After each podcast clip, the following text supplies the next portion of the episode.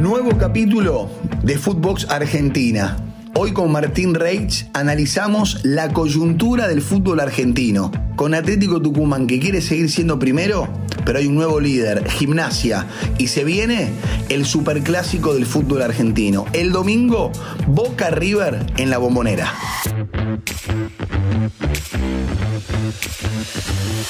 Footbox Argentina, un podcast conducido por Maxi Palma y Martín Reich, exclusivo de Footbox. Fuerte abrazo a todos los amigos de Footbox. Estamos en la Argentina arrancando una nueva etapa de Footbox Argentina. Primero mandar un fuerte abrazo a Juanjo Buscalia, a Walter Zafarian que nos han acompañado a lo largo de todos estos meses. Ya se van a enterar nuevas y buenas noticias. Pero en este lunes, en Buenos Aires, en Argentina, soleado con calor, me encanta este encuentro maravilloso con alguien que teníamos pendiente trabajar juntos desde siempre, que le aporta otra visión, otro análisis, le pone calor, le pone humor, le pone estadísticas a todo lo que vamos a ir hablando, descomprimiendo y analizando el fútbol argentino. Martín Reich, querido, qué alegría. ¿Cómo te va, amigo? Maxi Palma, querido, cuánto elogio, ¿eh? No pensé que venía para mí. No, no, pensé pero ¿para qué presentabas a otra persona No, y después a mí. Pincho, querido, no, es para vos. es para vos, claramente. Una alegría juntarnos, eh, colegas y amigos los que nombraste, así que Sí. obviamente para, para Juanjo, eh, para, para todos, ¿sí? los que están en Footbox y, y van pasando, para Walter también, el abrazo y acá estamos siempre. Aquí ¿eh? estamos. A disposición. Bueno, el fútbol argentino está loco. Eh, vive una esquizofrenia brutal. Sí. Eh, La verdad que eh, en cuanto a su administración, en cuanto a su gestión, ya nos vamos a ocupar, pero claramente también ocurre que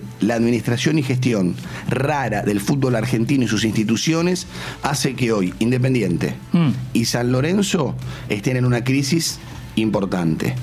Que Racing se levante y se caiga. Y que River y Boca recién ahora, a mitad de campeonato, se despierten Y estén a tiro, ¿no? empiecen a pisarle los talones. Atentos amigos, les decimos que todavía no jugó Atlético Tucumán y que Gimnasia y Grima La Plata es el puntero del campeonato. Bueno, está bien todo lo que titulabas, Maxi, por supuesto. El de gimnasia es un buen ejemplo de la locura del fútbol argentino. Tiene sueldos atrasados, el plantel que no concentró, rebeldía, su presidente Gabriel Pellegrino hablando pestes del plantel eh, un ratito antes de que jueguen y así todos salen a jugar, le ganan 3 a 1 Independiente, la rompen y hoy son punteros. A esta hora te levantás el lunes y tenés que saber que en Buenos Aires, en Argentina, como decías vos, el lobo de Pipo o la Piponeta o como le quieras decir, juega un buen fútbol y es líder provisorio. Bueno, esa es un- una gran radiografía del fútbol argentino, tal cual. Este presidente, idolatrado por muchos porque fue y quedará en la historia, porque fue el que llegó a Maradona. Totalmente. ¿no? Gabriel Pellegrino. Pero después, digamos, a nivel gestión, vos le preguntás a los hinchas de gimnasia y no están tan contentos, aunque el equipo ahora responde y vos sabés que eh, el, el- el hincha es resultado. Sí. Si las cosas funcionan, no importa si le pagaron a los jugadores o no le pagaron a los jugadores. Pero es muy cierto lo que decís. Y qué fuerte lo que dijo Pellegrino antes del partido. Y ser, ser jugador de gimnasia, salir a- al partido así, cuando tu presidente acaba de hablar, eh, aparte hasta, hasta hizo nombres propios, digo, ya una, una gran falta de respeto. Es raro, ¿no? Parece más amateur que profesional Totalmente. Nos encontramos con un plantel que evidentemente hace todo bien. Bueno, si hace todo bien, vamos a salir campeones. Alemán le cumplimos hasta cuando él ni esperaba que se le cumpla. Y ahora, bueno, pero él responde a un grupo. Vamos a ser sinceros, responde a un grupo, no es de él solo. Pero yo no creo que se esté haciendo mucho para que eh, el grupo tire para este lado. Porque no es solamente él. Pero en este caso a él, cuando pedía por favor que se traigamos a Arabia, porque nada más, porque no tenía en cuenta a nadie, no le pagaban, no le dejaban entrenar, lo trajimos. Bueno, ahí está, eso fue un favor. Vino con kilos de más, no podía ni dar dos vueltas a cancha y hasta los seis meses estábamos con el todo en orden. Tu- tu- Lo tuvimos seis meses entrenando para que sea fundamental. Gabriel. Y hoy por una, hoy por una semana eh, no está concentrando. ¿Y cómo te parece que juega en este fútbol argentino? Alguien que yo por ahí a veces lo jubilo, pobre, porque yo quiero eh, cambios, quiero cambios, quiero Sí. juventud. A ver. Pero Pipo Gorosito. Porque yo creo que la muñeca de Pipo y la experiencia de Pipo hizo que los jugadores no se desenfoquen, porque otros, ¿sabes qué? Lo van a buscar y lo empiezan a correr antes de que empiece el partido el presidente. Y anoche tarde escuchaba declaraciones, sí, sí, viendo de- distintos resúmenes de muchos de los jugadores de gimnasia eh, que les preguntaban y no esquivaban el tema de su presidente, sueldos atrasados y todo, y todos elogiaban a Pipo. Nos cambió el chip, nos motivó, nos dijo que que, eh, que por qué no soñar. Entonces, eh, cuando el jugador te respalda eh, y todos piensan lo mismo, hay algo que sí que está bueno. En, en esta modernidad de los técnicos con tablets, con drones, con, con que el técnico joven.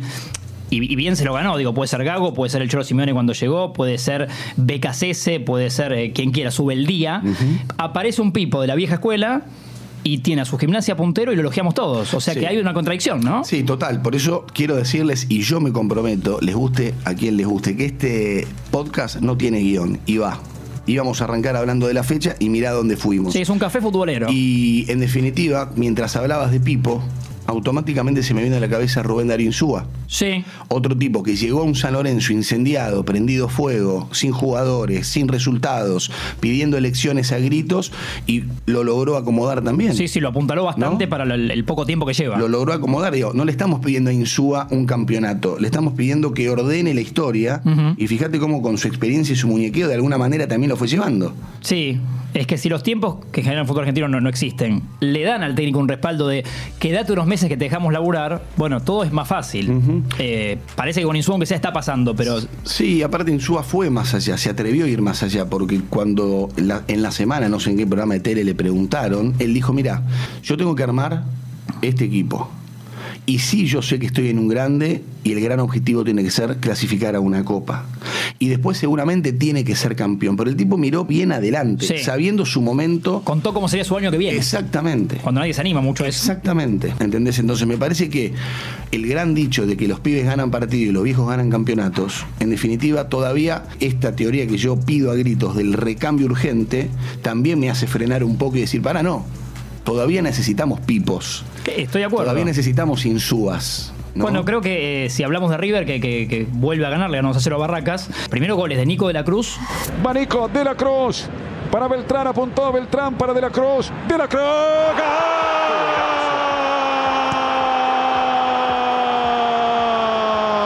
Millonario, millonario, millonario. Y lo grita De la Cruz. Y Borja, después el gol del final, también un bombazo terrible. Suerjo al centro. Borja. ¡Gol! Millonario, millonario. Centro de Suárez. Definición tremenda de Borja. A los 48 minutos 40 segundos le rompe el arco a, Arce. Liquida el partido River. Lo hace el colombiano, lo hace el colibrí, lo hace Borja. River 2. Barraca 0. Lo hizo Borja 2 a 0. Eh, Así que a Gallardo le siguen apareciendo y, y cayendo bien los refuerzos, ¿no? Pablo César Solari. Solari, una la- cantidad de goles. gran aparición. Eh, no, digo, creo que Gallardo en los técnicos eh, tiene ese mix, ¿no? Puede ser un poco la escuela de Pipo y puede ser un poco la modernidad de otros técnicos de treinta y pico de años que llegaron ahora. Me parece que tiene la Sí. espalda, ni que hablar, ¿no? Pero ese mix de que no es ni de la vieja escuela ni de la nueva. Total, total. Es un híbrido, ¿no? Definitivamente. Bueno, eh, de alguna manera, lo decíamos en estos minutos que ya van del podcast, señores amigos y amigas que nos están escuchando, hoy Gimnasia es el puntero, Sí. pero tiene que jugar Atlético Tucumán. El partido de esta noche de Atlético Tucumán le sube el precio al clásico del domingo, más aún siendo un superclásico histórico que siempre hay que ganar. ¿No? Estoy de acuerdo, totalmente. En la bombonera, domingo que viene, los dos llegan relativamente bien, viste que siempre se evalúa eh, eh, trillado, ¿no? El famoso cómo llega cada uno. Bueno, llegan bien, Boca también ganó, le ganó 2 a 1 a Colón, otra vez apareció Luca Langoni, su, su nueva figurita, el pibe joven que tuvo que ponerse la pilcha de Ezequiel Ceballos, ¿sí? Sin Sebastián Villa, yo mismo pensé que le va a costar a Boca, es el tipo que todo el tiempo te elabora las jugadas, él tira al centro y él cabecea. Ayer no lo tuvo Boca, igual le, le pudo ganar a Colón. Y esta noche, 21 a 30 en la Argentina, Atlético Tucumán recibe a Banfield. Claro. A priori, parece un partido ganable para Tucumán, Y ¿no? La verdad Para los que, tucumanos. Bueno, es que a partir de ahora cada partido, y esto también es una frase trillada, de las mil frases trilladas que vamos a escuchar en Footbox Argentina con Martín, eh, es una prueba de carácter. sí. Porque Atlético Tucumán para ser campeón, ese sueño que anhela, depende de sí mismo. Atlético Tucumán ya jugó con gimnasia. Es decir, que tiene que ganar. Y si gana todos los partidos, pase lo que pase con los demás, va a ser campeón. Ahora el tema es el siguiente. Si hoy pierde Atlético Tucumán, Boca y River quedan a cuatro de la punta. Ojo que te empieza a respirar River y Boca Y sí. te empiezan a, a pisar Todas los talones y vos venís corriendo como loco y, y lo tenés a De la Cruz, lo tenés a Langoni, lo tenés a Rossi, lo tenés a Centurión o Armani, digamos, se arma otro campeonato. Sí, sí, sí, sí. Con equipos que ya están más acostumbrados a, a que no les pese, ¿no? Ser líderes. Y Atlético Tucumán, fíjate cómo se, se une todo, Maxi, que vos hablabas antes de Independiente una crisis. Pusineri, el hoy técnico de Tucumán, dirigió a Independiente y le fue mal como a la mayoría de los técnicos que pasaron los últimos años por Independiente. Exacto. Pero va a otro club que lo dejan por ir a laburar, con menos pretensiones, y la empieza a romper o empieza a demostrar que capacidades tenía. Definitivamente. Que tal vez hay clubes que te comen, ¿no? Que te- Definitivamente. Y en esto está, por eso digo, en zona de fluctuación, así como una persona enamorada, Sí, pero que no termina de concretar la gagoneta. sí, ¿No? es cierto lo de Racing. Porque gusta, nos gusta, pero le Es estamos romántico. pidiendo que nos dé un beso. Claro. ¿Entendés? Porque está bien. Eh, Le ganó a Argentinos el otro día jugando mejor. Volvió Vecchio, ¿no? Un- Tendría que haber ganado sin sufrir tanto. Pero cuando tuvo que apretar el acelerador Gago y su equipo cada vez que lo tuvo que hacer, no le fue bien. Sí, después me gustaba una especie de duelo dialéctico de Gago en conferencia de prensa que le preguntaban por las chances que desperdicia su equipo, como que crea pero no hace goles. Y Gago sacó como una, una lista que tenía mentalmente y dijo, mirá que en la Argentina viene River y nosotros, ¿eh? En cantidad de goles no estamos tan mal, dice. No, y el otro día la verdad que hizo una conferencia de prensa muy interesante. Siempre son, donde- sí, donde, sí. Entre otras cosas, remarcó que él, cuando le preguntaron por sus lesiones y todo lo que perdió, dijo, no, yo gané. Y está bueno que eh, los técnicos, a veces muy reacios a hablar y ser tan fríos y solo analizar el partido después del partido, Con el cassette, ¿no? se muestren humanos porque, ¿sabes? Así los entendemos un poco más.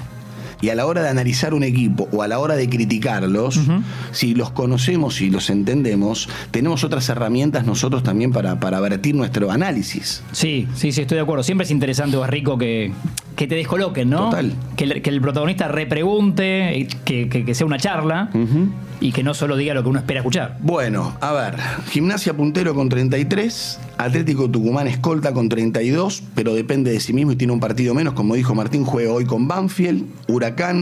Viene anda Huracán derecho, también, ¿eh? Viene Huracán también. Y juega bien. Y Franco Cristaldo también surgido de Boca, como Mateo Retegui, lo- lo- el goleador Retegui. Y después Cristaldo, tipo surgidos de Boca, que hoy aparecen muy bien en la tabla de goleadores. Y aparte, tercero Huracán a 2. Y después aparecen River, Boca con 29, Racing y una gran campaña de Godoy Cruz con 28. Nos vamos a encontrar en cualquier momento y seguiremos con Martín hablando del fútbol argentino. Pero antes de irnos, ayer Scaloni ya confirmó una lista Una prelista, claro. pensando Sí. en los dos partidos que se vienen. ¿Está cerrada la lista? ¿Hay lugar para alguno que venga golpeando la puerta? Porque hay alguno que ha aparecido como Almada, ¿no? Ahí en. en- Tiago Almada, que hoy está en la MLS, en, lista. Atlanta United, el, el ex Vélez, pero por ejemplo, en esta prelista de 32, recordemos, Maxi, que para este mundial por primera vez vamos a tener 26 nombres. Esto yo creo que le da un respiro a cada técnico de selección porque tiene tres más que siempre en los mundiales. En la cabeza de Scaloni, yo creo que lo están volviendo loco. Enzo Fernández, el hombre del Benfica, que está a un nivel superlativo. superlativo. Superlativo, eh, que está en esta prelista de 32 para jugar amistosos eh, con. Con Honduras, que va a ser en Miami, para Y que te Jamaica. ¿no? Eh, claro, Honduras el 23 de septiembre en Miami y Jamaica el 27 de septiembre en Nueva York. Hmm. Eh, estos 32 nombres que tiene, te decía, Enzo Fernández. Otro muy buen nivel en el Brighton de Alexis McAllister. Hizo un golazo de tiro libre, otro de penal, uno que le anularon. eh, se hace cargo del equipo, ¿no? En una Premier. Y te voy a decir algo de- a favor de McAllister, que demuestra su momento. Por ahí para muchos puede ser una pavada. Lo entrevistó la televisión después del partido Sí. y habló en inglés. Tenés Y razón. para mí es determinante que un tipo vaya a un país y hable el idioma del país. Y no sabía hablar inglés y aprendió. Y es el 10 del equipo. Es parte de lo laboral, ¿no? Y Es es parte de su compromiso. Sí, estoy de acuerdo. ¿Entendés? Sí. Es parte de su compromiso. Porque otro dice, no, yo hablo en español, mete- meteme el traductor. Para mí se lo podíamos perdonar, a ver si acordás, por ahí no. A pocos como el Kun Agüero. Bueno, Tal vez que sea simpático, y no se claro, quiere y no se adapte. Pero creo que también debería haberlo hecho. O Carlitos Tevez, ¿no? Carlitos o, o Di María con el francés que estuvo siete años en el PSG y, y no hablaba demasiado. Eh, Acuerdo con vos. Son los rivales Jamaica y Honduras que la selección tiene que enfrentar antes de un mundial y tanta exigencia. Si me apuras, no. No. Eh, y por lo que sé de Scaloni y cuerpo técnico, no es lo que querían, ¿eh? es lo que quedó. Mm. Es como que era nada o, mira, están para jugar eh, como casi sparrings o amistosos, digo Honduras y con el respeto, no sé Jamaica, digo, pero me parece como vos que por ahí eh, era más medida. Yo hubiera querido jugar con Brasil, ¿eh? sí, Yo hubiera querido jugar con Brasil, por más que ninguno de los dos quiso.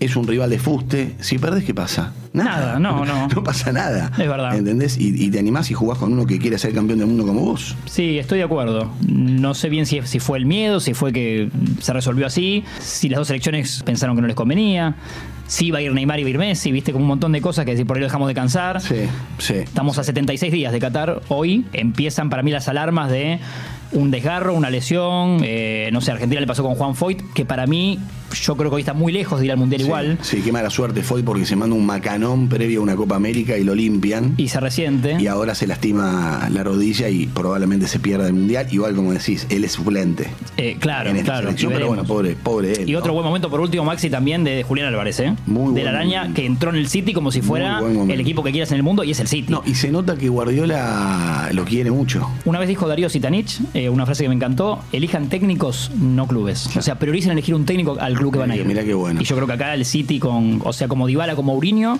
me parece que acá Julián priorizó Está que lo bien. Guardiola, ¿Y ¿no? ¿Qué te parece? No, aparte, como te digo, vos le ves la cara a Guardiola y lo ves comprometido con Julián. Cada vez que agarra la pelota, después va y le dice algún secretito en el entretiempo. Le, le dedica su tiempo a él. Cortito y ya nos despedimos. El golpe de efecto en este momento del equipo de Scaloni, y hay que ver si se animan. Enzo Fernández por Paredes, si no se consolida en, en la Juventus, Paredes pone en peligro su titularidad si no gana minutos en la Juve. Y se animará Scaloni. Estamos sincronizados porque ¿Eh? esta mañana en casa pensé lo mismo. Lo bueno, Sí. eh, no sé, si juegan los mejores, tienen que jugar los Si mejores. es actualidad, es actualidad. ¿No? Bueno, ¿cómo te sentiste? Pero impecable, Bien, Maxi. bien. Es nuestro café, el que no veníamos tomando. Me encanta. Bueno, todas las semanas vamos a tener nuestro café y lo vamos a seguir repitiendo seguramente en algún otro momento. Esto es Footbox Argentina con Martín Reich, Máximo Palma. Bienvenidos a todos. Nos escuchamos la próxima. Footbox Argentina, un podcast conducido por Maxi Palma y Martín Reich, exclusivo de Footbox.